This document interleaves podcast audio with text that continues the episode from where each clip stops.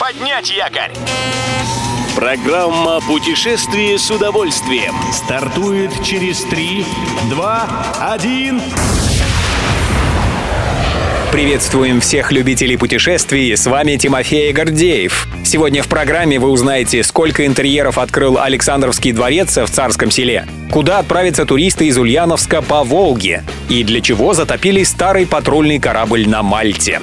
Добро пожаловать! Музей-заповедник «Царское село» открыл для посетителей Александровский дворец. С 2012 года он находился на реставрации, и вот в середине августа завершился первый этап работ.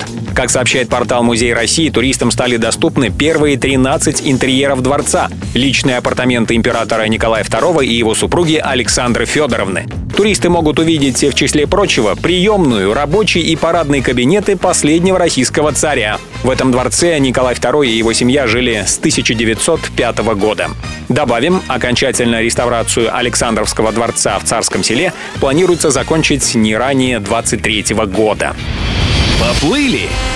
Власти Ульяновской области намерены организовать туристические маршруты по Волге. Отдыхающие будут отправляться на речные прогулки до Казани и Самары, между которыми на Волге и располагается Ульяновск.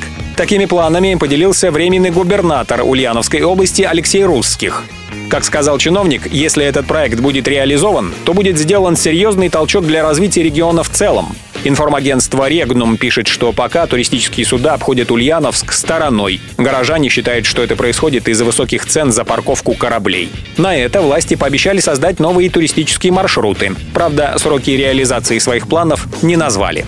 Это надо видеть!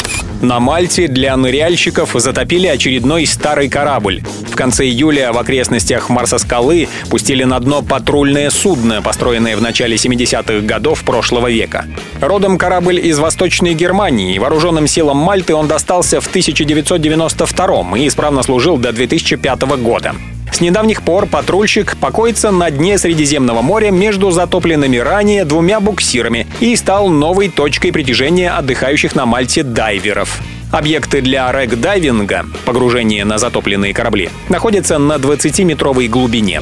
Любой из выпусков «Путешествия с удовольствием» можно послушать, подписавшись на официальный подкаст программ Дорожного радио.